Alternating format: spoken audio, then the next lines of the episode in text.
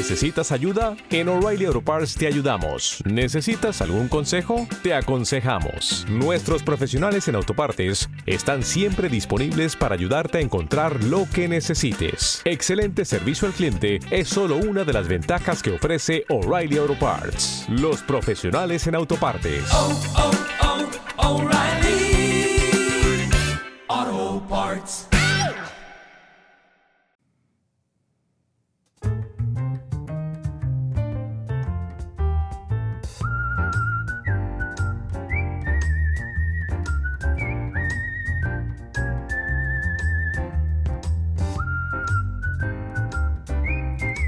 Hola, ¿cómo les va? Nosotros aquí muy contentos de estar grabando nuestro programa número 10. Así es. Oh my God. Muy bien. Bravo, ya, ya tenemos dos cifras en el programa, entonces está bien, ya, estamos del otro lado. Ya sé, y seguimos estando en el número 100 del ranking de historia. No, en el número 100, no, en el top 100. En el top 100, pero ahorita estamos en el número 100, deja de decir ah, porque no, varías. No, por favor, o sea, necesito que nos saquen de ahí En España. Ah, bueno. Hola amigos de España. Sí, saludos, ¿cómo están? Oigan, eh, tenemos hoy noticias muy interesantes, variadas, ¿verdad? Sí, fíjate que ahora nos sorprendió un montón haber encontrado noticias variadas, pero sobre todo de arte visual y música. Entonces, pues ¿Qué te parece si empezamos? Por supuesto. Pues bueno, resulta que una paisana nuestra, mexicana, está en la portada de la sección de artes del New York Times. Este, se llama Lucía Vidal, Vidales, perdón. Este, ella nació en, México, pero vive aquí bien cerquita de nosotros a una hora en Monterrey, Nuevo León.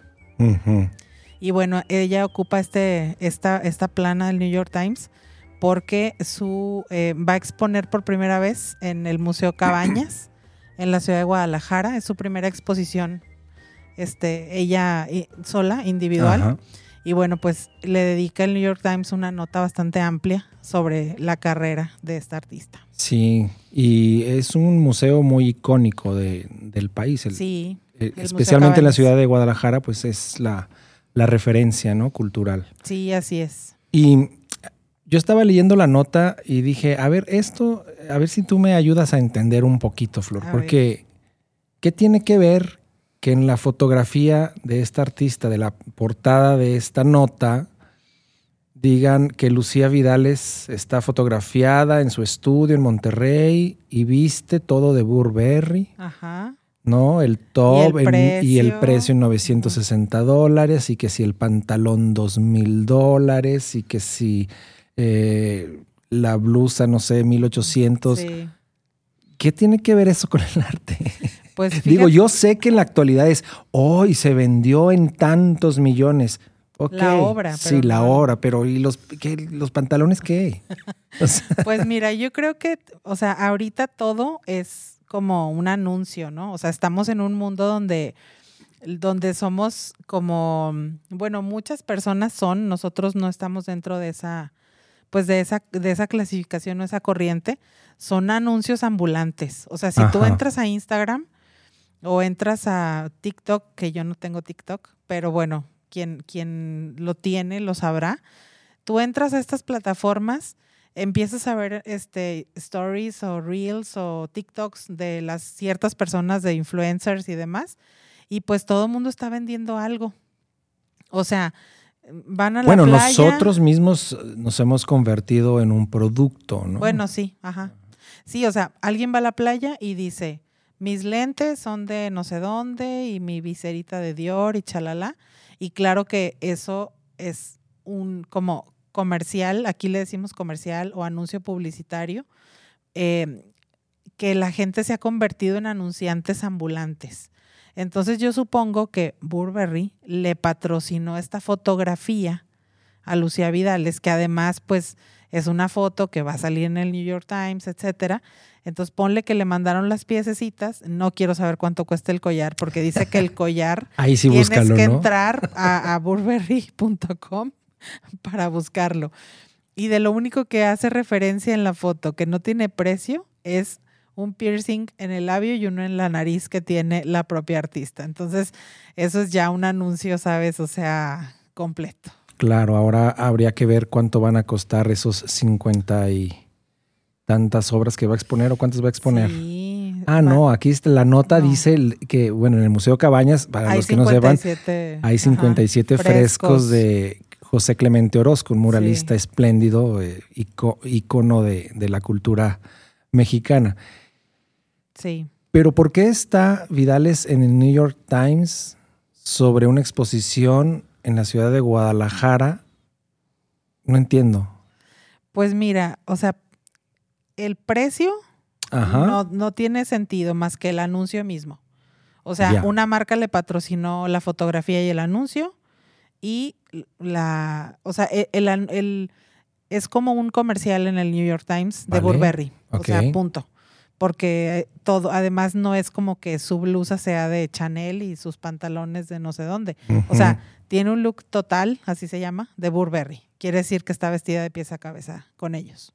Entonces quiere decir que esto es un anuncio, un patrocinio y que precisamente si tú quieres, o sea, hay una como un concepto que se llama shop my look, o sea, Ajá. compra lo que estoy utilizando en tales este ligas de internet, ¿no? Entonces, si alguien quiere los pantalones a cuadros, cuestan 1890 dólares Y si te sobra algo de dinero ahí, después de ir a la exposición.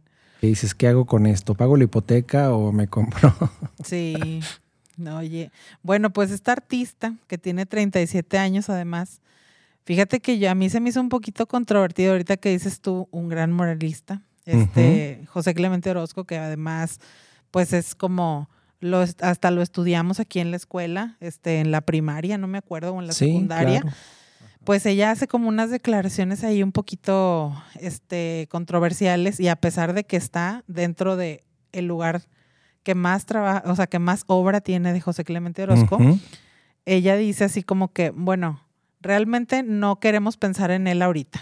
O sea, como que es, es una onda muy, pues a lo mejor por sus 37 años, este, pues una corriente de pensamiento que, que ya todos estamos familiarizados con, con ellos, ¿no? Sí. que probablemente está, pues a lo mejor, mm, eh, no sé, o sea, trayendo a la memoria, pues a lo mejor ciertos comportamientos de, de José Clemente Orozco, o ciertas ideas políticas, o ciertas ideas sociales que ahorita lo vuelven, como se dice ahora, cancelable.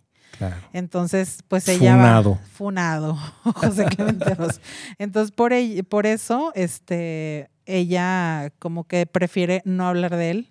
Este, sí dijo, soltó dos, tres comentarios, este, ahí spicy, pero al final dijo, no queremos hablar, no queremos pensar en él ahorita. Sí.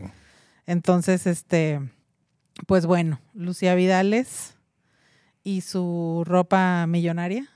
Sí, su obra es muy interesante. ¿eh? Sí, sí, yo estuve viendo, la verdad no la conocía, o sea, Ajá. la googleé por, por esta nota y estoy viendo su obra. Este, amén de, de lo que use o de las eh, ideas sociales que, que pueda tener o, o de la cancelación o no. Este, bueno, como quiera va a compartir recinto porque no vamos a poder quitar los murales o la obra de José Clemente Orozco, ¿verdad? Entonces, pues bueno, compartirá recinto con él. Ojalá podamos ir Y, a tener oportunidad sí, de a ver esta- Guadalajara. Pues es el mes que entra. Este, en, ah, no es cierto, es este mes. Este mes de, ah, no, no es cierto. Estamos en septiembre, es en octubre. Sí, ya, es, ya es septiembre. Ya es ¿eh? septiembre. es que se me va la onda de, de qué fecha estamos. Pero bueno, aparte es uno apenas. Entonces, pues bueno, este, empezamos con, con, con esta nota de Lucía Vidales y fíjate que aquí en...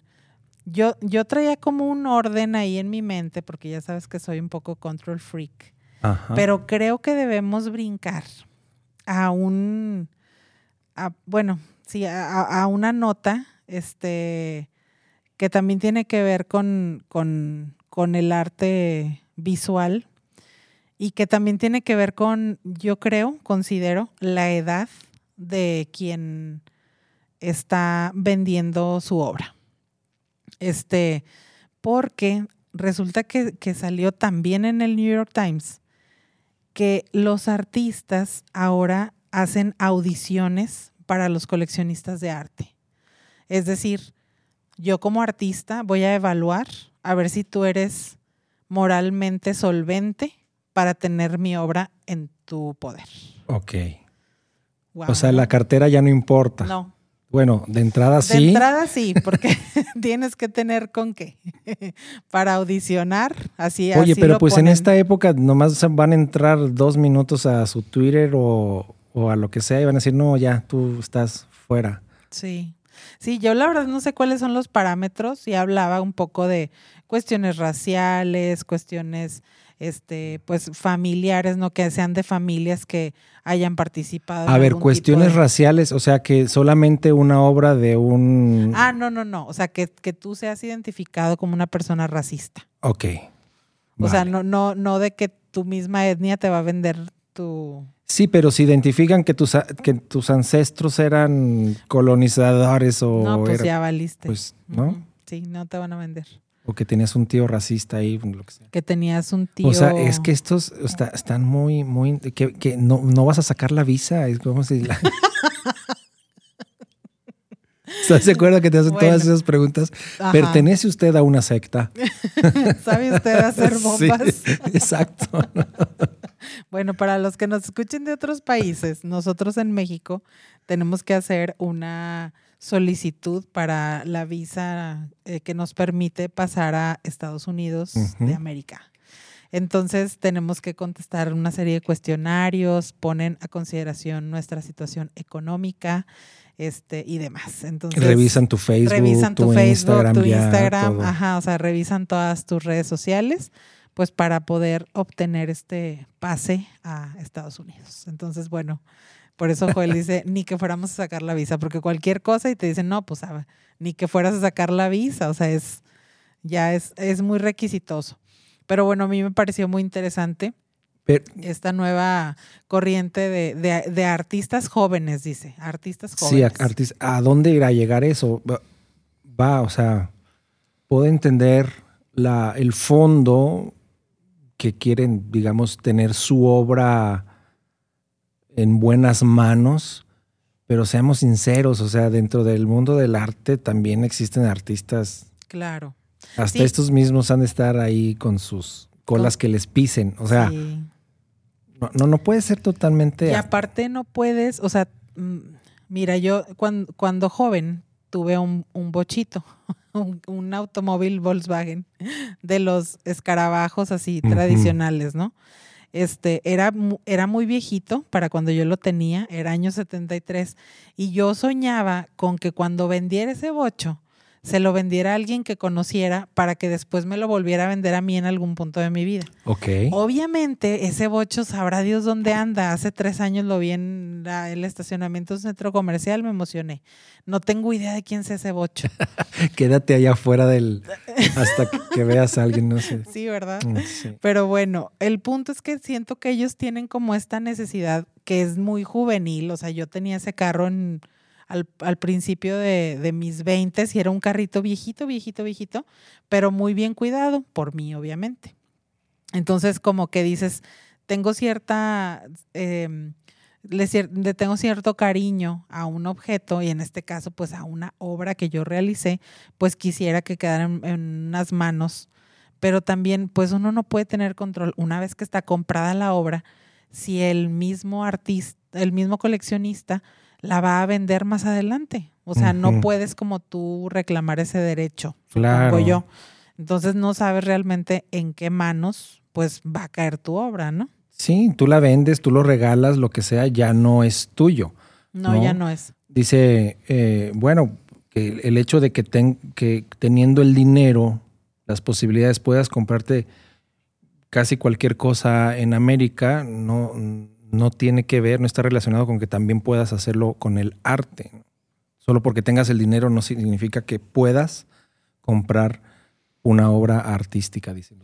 Fíjate que, o sea, es para reflexionar este tema bastante, porque también, o sea, imagínate los consumidores, los que somos consumidores de música, O sea, ir a conciertos, ir a presentaciones, contratar un artista.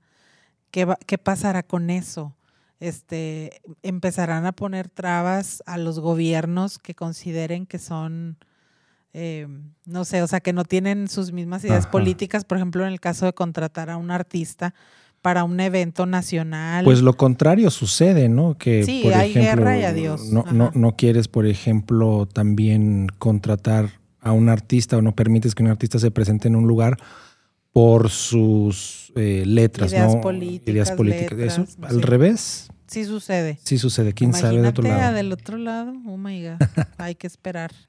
Pero fíjate, como quiera, no sabemos, como ya dijimos, en qué manos terminan las obras, porque una, una nota que me llamó un chorro la atención del país es. Esta, esta nota es de vivienda y arte, o sea, es, es Ujú. como un, es, es un mix, porque resulta que ahora eh, el mercado de lujo, de, de vivienda de lujo, está como que con una corriente muy fuerte de los compradores quieren adquirir viviendas que tengan arte incluido en la compra de la vivienda. Digo, sabemos que hay casas y departamentos y lofts y lo que sea de lujo que venden decorados, o sea, o que venden amueblados o etcétera. Eso es como un poco más común. Pero ahora específicamente las personas está, están pidiendo, las personas de, de, pues de alto poder adquisitivo, eh, sobre todo en España, que el arte, o sea, que quieren arte en el interior de la vivienda, obviamente no un museo adentro de la casa, o sea, no un cuartito que tenga arte, sino el arte integrado en los espacios, este, y que eso revaloriza las viviendas hasta en un 15%, o sea, la sube. Uh, pues un chorro, o sea, no es poquito, pues. Pues qué interesante. O sea, ellos mismos te van a vender las obras de, de arte. Sí. Ok.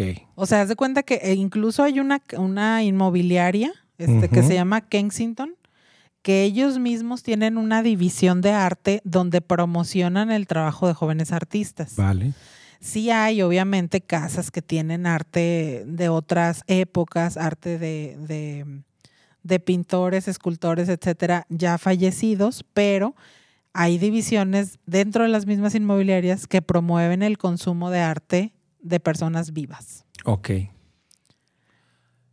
Y si quiero, estaba pensando en el plátano pegado en la pared, ¿no?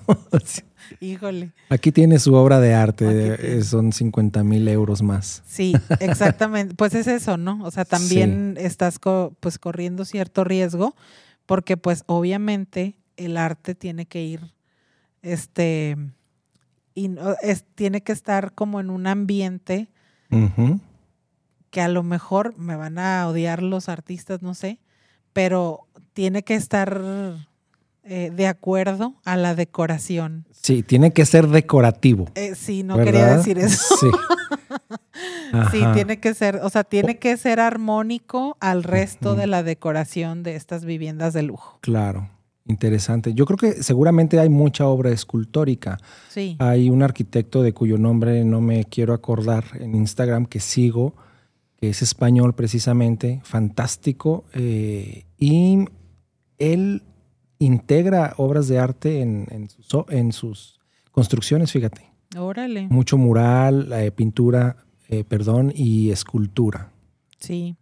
Entonces creo que esta tendencia seguramente va a ir en, en aumento porque, pues finalmente yo lo haría, Flor, ¿eh? O sea, Sí. tu casa es tu casa, el lugar donde quieres llegar, estar bien, pues ¿por qué no? Si tienes la posibilidad, ¿Por qué no? adelante, colgamos cuadros, ponemos fotografías, etcétera, ¿no? Sí, porque aparte es esto, o sea, es la variedad, o sea, no es de que pinturas genéricas, no sé qué, no, o sea, sí. hacen, hay piezas. Bodegones, para ¿no? tu- Para la cocina, ¿no?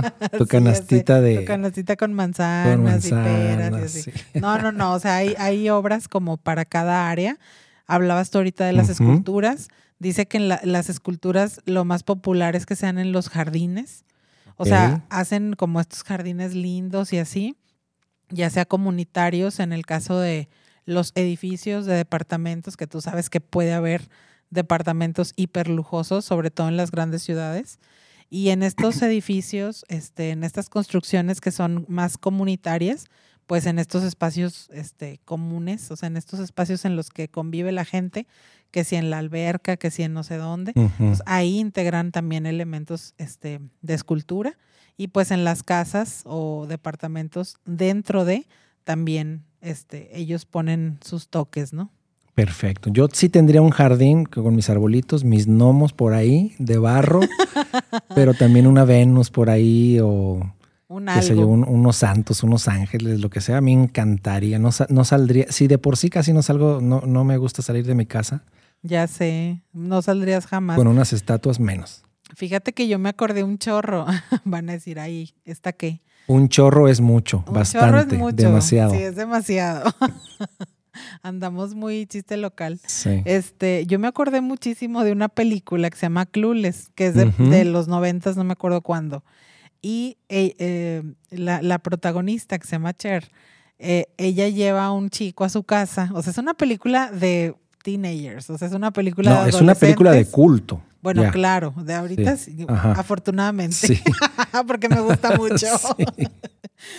Pero bueno, el punto es que esta chica lleva a su casa a un muchacho con el que está saliendo o con el que pretende salir y pues le enseña la colección de arte de su papá e incluye así un chorro de piezas escultóricas impresionantes, este, pinturas, etcétera.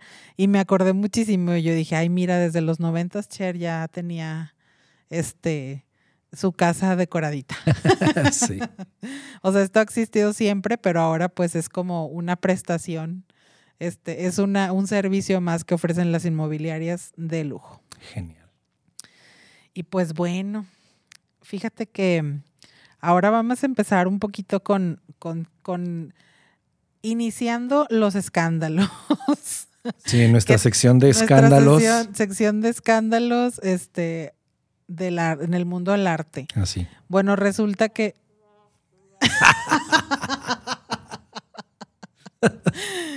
pues resulta que hubo un robo así masivo que yo no sabía, la verdad. O sea, me estoy enterando en el Museo Británico y el, director de dicho museo acaba de renunciar, un alemán, este Hardwick Fischer.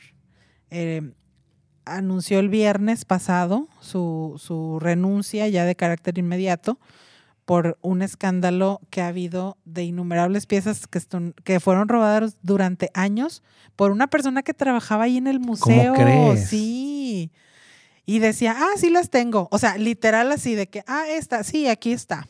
y pues no estaba. Y pues nadie lo checó nunca. Entonces ahora pues tienen un problemón porque pues nadie se aseguró de que los inventarios, etcétera, etcétera. Como era una persona así como de mucha confianza, fue de que, ah, pues sí, o sea, ahí están. O sea, literal. O sea, era un, un administrativo, alguien. No, pues es, o sea, se supone, no dice qué tipo de trabajador era, pero que, o sea, hay piezas de oro, cristal, piedras preciosas, joyería y, e inventario como pequeño que se estuvo sacando este, durante años, ¿no? Y sabes, son, ¿sabes cuántas este, piezas tiene el, museo? Así en aproximado tiene 80 mil. Ok. Entonces imagínate, o sea, si se robaron no sé cuántas, no sé cuántas porque no sé cuántas, no dice, este, pero dice que fueron un número importante de piezas, este, pues no sé, o sea, entre tanta pieza no... Sí, una monedita un día, un jarrito después. Sí, porque aparte son cosas que, pues que pudo haber sacado esta persona que además no dice quién tampoco fue, este, sino que fue ahí una cuestión de, ir sacando piezas, ir obteniendo cosas, este, pues ahí una semanita y luego dos no y así. Y pues así se fue y los canasteó. los canasteó. Al Museo Británico. Pero bueno, como quiera, no quiero. No creo que el Museo Británico las haya comprado. Y. Híjole, no, pues ese ya es otro tema. También. ladrón que roba ladrón. Oye, Espero que Harvick Fisher sea investigado, ¿no? no o, o, va a suceder como en México, de que los cachan en algo y ya solamente renuncian.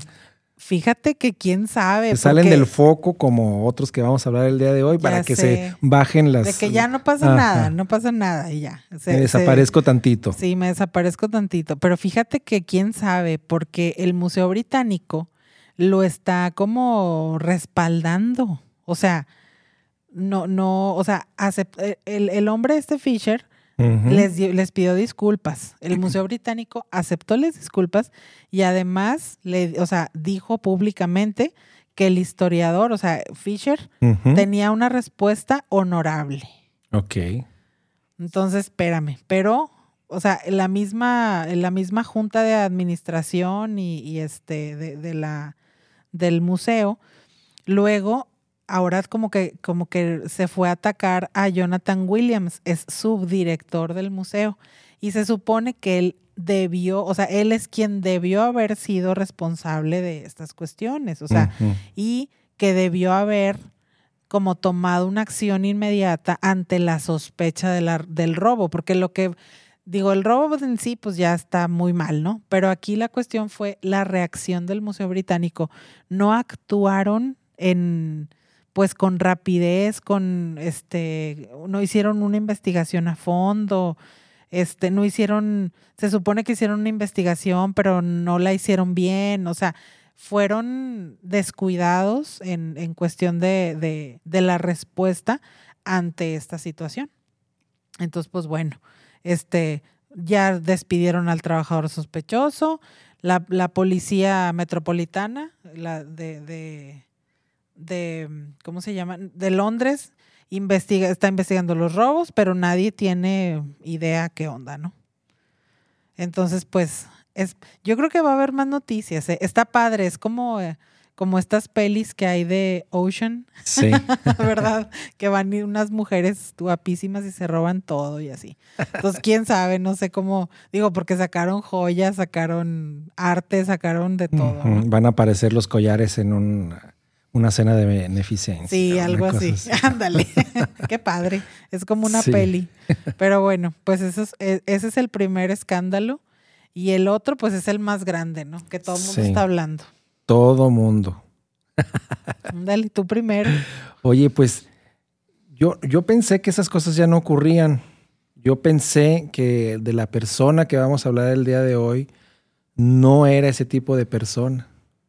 Se veía un bonachón, pero ya después pensándolo bien, no. Qué genio, qué genio que haga tantas cosas, que tenga el control de tantas actividades, puede ser un pan de Dios. Nadie. Es lo que justo lo que estaba pensando yo. Se necesita pues un cierto carácter. Un cierto carácter.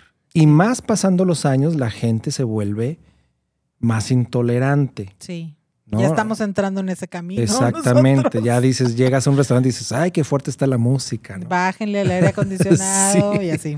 Exacto. Entonces, entiendo que a sus 80 años, eh, John Elliot Sir, Sir, John Elliot Gardiner, tenga un carácter muy peculiar. Resulta que no es la primera vez. El escándalo va que en el festival que se hace en Francia sobre la obra, alrededor de la obra de Berlioz, abofeteó sí. a un cantante. Un cantante. Entre bastidores. Nadie, no está grabado, no, pero bueno, pues la gente se dio cuenta. Sí, los técnicos, el personal de, apoyo, algunos músicos se dieron cuenta.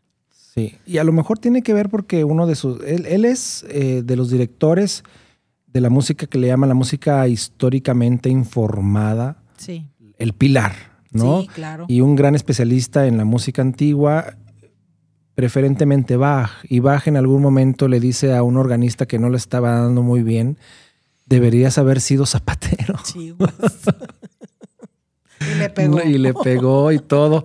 Entonces a lo mejor tiene sus, sus eh, ídolos a seguir Elliot Gardiner. O sea en perdón, en la historia de, la música, a lo mejor cada vez menos, pero los tiranos están por todos lados. Cara, Toscanini. Pueden ver ustedes ahí eh, audios en YouTube de las gritonizas que hace a algunos músicos, lo colérico que era, etcétera, ¿no?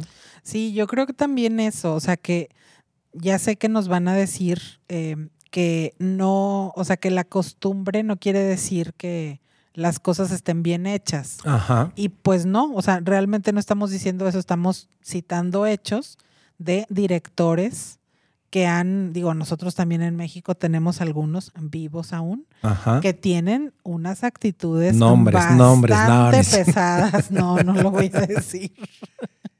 Y debe haberlo en todos Y- lados, sí. sí, claro, porque además es un asunto de, de, pues no quiero decir ego, pero sí, de un asunto de poder, un asunto de control sobre los demás que se llega a subir a la cabeza terriblemente. Entonces, Sí. puedes hacer mucho daño de todo, o sea, daño emocional, daño físico, como en este caso, o daño de retirar a alguien o, o arruinarle la carrera a alguien. Pero fíjate que también, fíjate que también ah, de todos estos aspectos que mencionas, los, los digamos, los, los secundo, estoy de acuerdo contigo, pero también existe el hecho que tú conoces a los artistas. Los artistas están el arte sobre todas las cosas. Sí, claro, sí. sobre uno, o sea, sí hay un ego, sí, pero muchas ocasiones lo que los encoleriza es el resultado artístico. Sí, por eso, o sea, te digo, es un control, o sea, el Ajá. decir, yo voy a controlar todo, absolutamente todo lo que está sucediendo. Entonces, si tú te sales por una puerta que no es, o si tú entras cuando yo no te dije, o si tú haces, quiere decir que eres merecedor de mi ira. O sea, eh, a eso me refiero yo, como yo soy, yo soy el que te voy a corregir, sí. porque yo puedo hacerlo. Rodrigo Macías, director, eh, comentaba hace unos días que él podía tolerar los errores. Lo que no tolera es la falta de concentración de un músico. Sí. Tiene que estar concentrado en lo suyo, viendo al director, etcétera. Si te equivocas, bueno, pues Pues ya te equivocaste. ni modo, ¿no? Pero, no, sí, pero resulta que ahora, o sea, Ajá. antes dices tú, Toscanini, todo mundo, Karajan, Ajá. los gritotes de Toscanini que le pegaba carreras en un ensayo que te quieres morir tú y ni Bernstein. eres. Ah, sí, cierto, era Bernstein. Sí. Ya, no sé qué. Y yo, oh my God, ya párele. Y luego solamente para una parte, ¿no te acuerdas que era la toma como 192? Sí, una o sea, era cosa así? horrible. Yo decía, yo si fuera carrera, si hubiera llorado, me hubiera salido ya. De ya no voy a dedicarme a esto jamás. No, o sea, yo la verdad sí admiro un chorro, hablando de, como dices, conozco bien a los músicos y admiro muchísimo el, como esta condición que tienen el temple y demás de aceptar las críticas y aceptar los regaños hasta cierto punto porque te siguen regañando y te siguen corrigiendo y te siguen señalando los errores hasta que eh, te mueres, yo creo, ¿no? Sí, hay un apasionamiento, Sí. pero yo sí considero que esto eh, tiene que ir cada... O sea, Si no natural- puedes hacer eso. naturalmente va a ir esto disminuyendo por las nuevas generaciones que van emergiendo. Sí. Y en este sentido, la, uno de, quizás de los últimos rasgos de este tipo de artistas, directores en particular, es Tatar, ¿no? Con, sí, totalmente. ¿no? Que pues es un personaje lleno de las características propias de un director incorregible, ¿no? Sí. Colérico, egocéntrico, etcétera, violento, tirano, etcétera. O sea, to- como que todo el. Y, y sí, sobre todo, genio. Ajá. Porque además, ese es como el calificativo que, que tenías en un, en un pasado, ¿no? O sea, eh, ya no, ya no es así. Pero antes, tenías que ser genio para poder portarte así.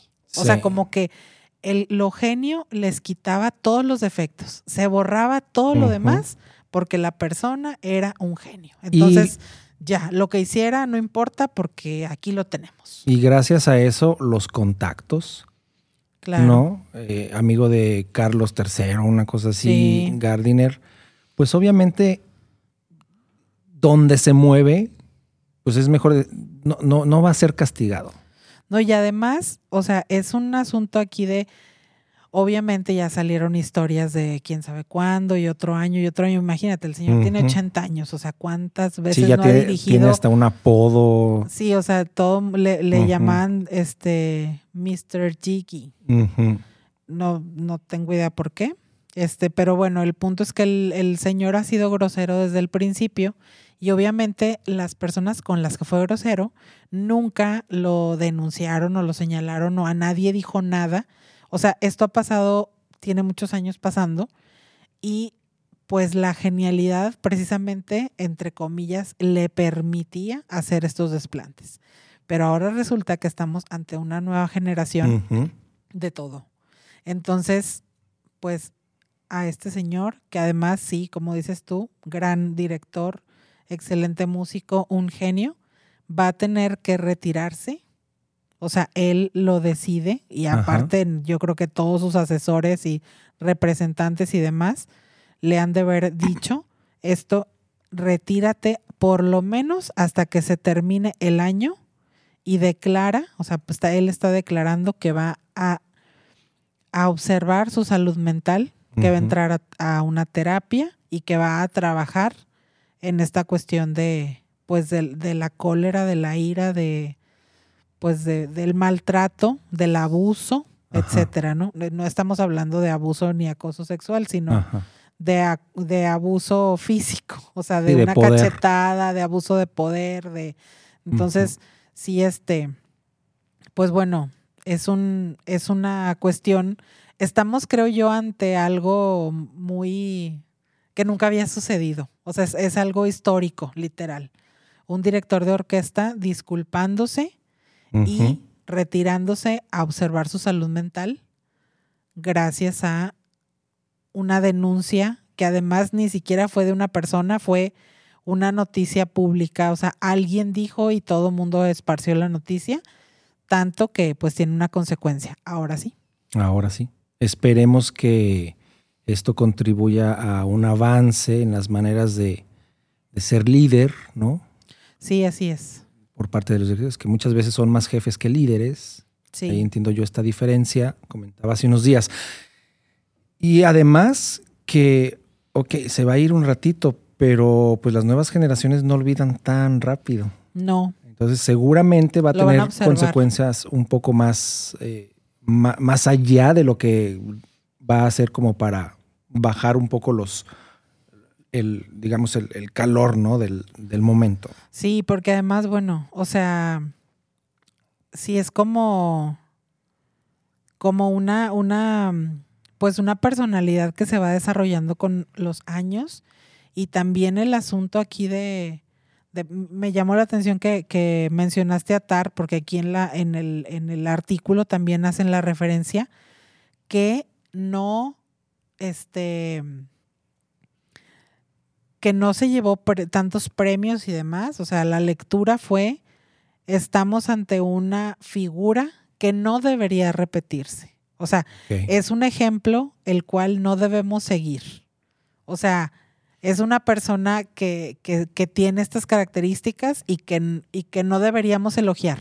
Un poco como en, en México se hacen de pronto las narcoseries y, y tal, y que se idolatra gente que no deberíamos seguir su ejemplo, como que ellos quieren hacer este símil, ¿no?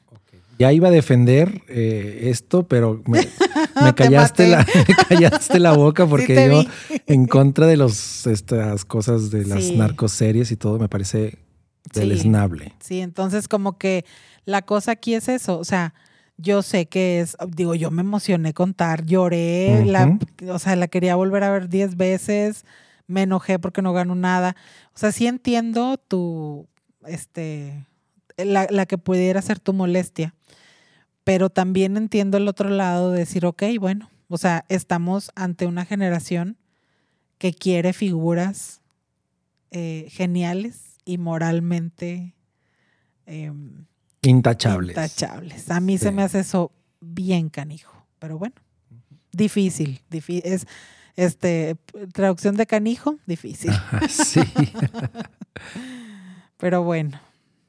Oye, yo ya tengo unos boletos No, Déjame ya, decirte. ya, no, ya, ya sé. Los has de haber comprado hoy en la mañana porque hoy salieron a la venta. Exactamente. ¿Verdad que sí?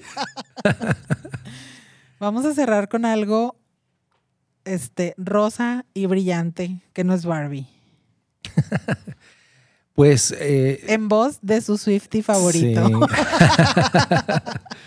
Oye, pues Taylor Swift va a presentar eh, un documental de su tour último, The Eras Tour, en los cines. Sí, Y ya salieron a la venta los boletos, salen en, en octubre, sí. octubre 13 es el primer día, ya hay boletos. Bueno, a lo mejor ahorita ya no hay, en la mañana sí En había. la mañana se había y Joel ya los Sí. compró. Además, para ir al cine solo, que no haya sí, nadie. yo compré creo. toda la sala. Oye, qué, qué, qué fenómeno. Porque entré y no pude por unas cuestiones, no sé, de la aplicación. Ajá. Volví a entrar y ya había menos, o sea, Sí, no, no. Y de hecho, desde anoche, en las aplicaciones de los cines, estaban diciendo, "Te- tomen sus precauciones, em- am- arrancamos la venta a las 7 de la mañana, no sé qué, guaraguara. Y yo digo, órale, o sea, sí es como un fenómeno bien importante. O sea, sí es un fenómeno musical, social, de todo, este que, pues que sí está volteando muchas cabezas. así. Y lo que hablábamos, el control del artista sobre su obra. Las giras todas fueron impecables, eh, Sí. las presentaciones, quiero decir, aquí en la Ciudad de México. La producción. fue la misma producción, se trajeron todo lo que, o sea, no fue como, ay, bueno, vamos contratando los proveedores de cada país, No. ¿no? Es, era su producción en todos lados. Y además de esto, estar pensando ya en el documental que acaba de terminar Claro, y ¿eh? ya, ya está en octubre.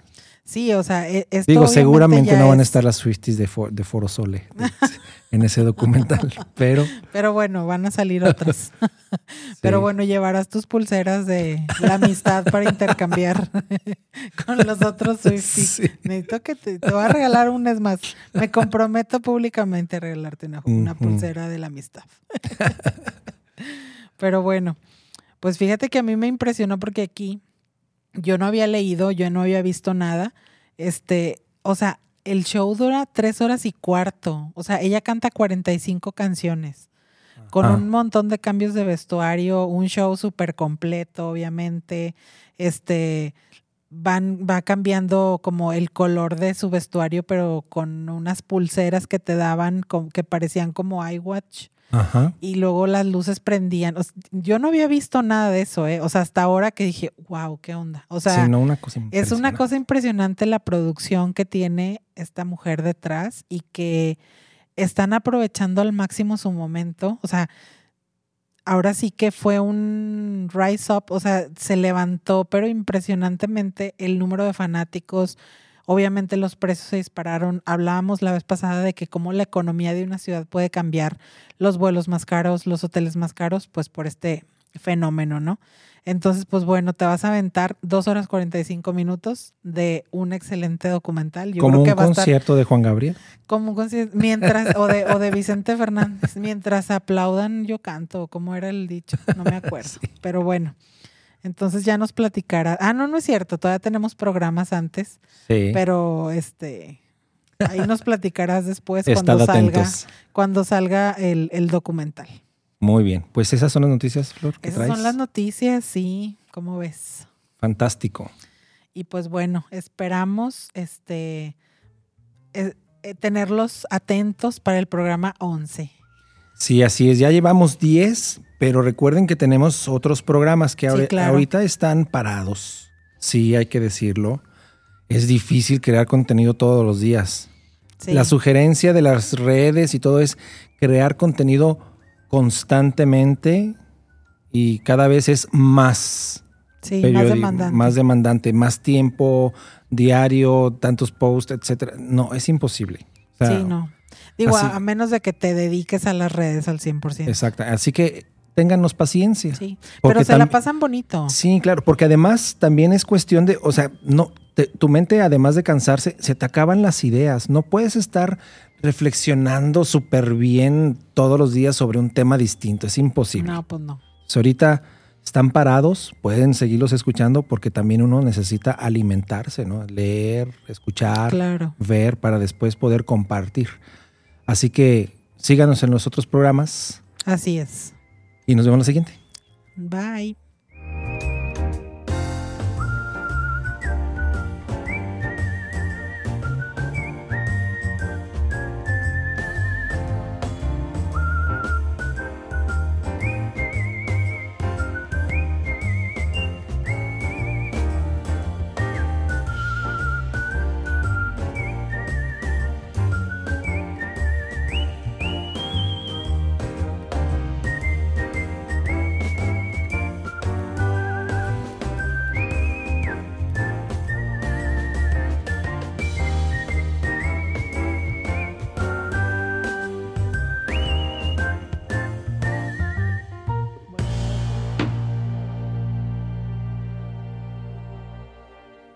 Este programa fue llevado a ustedes por Sala Prisma Podcast. Para más contenidos, te invitamos a seguirnos por nuestras redes.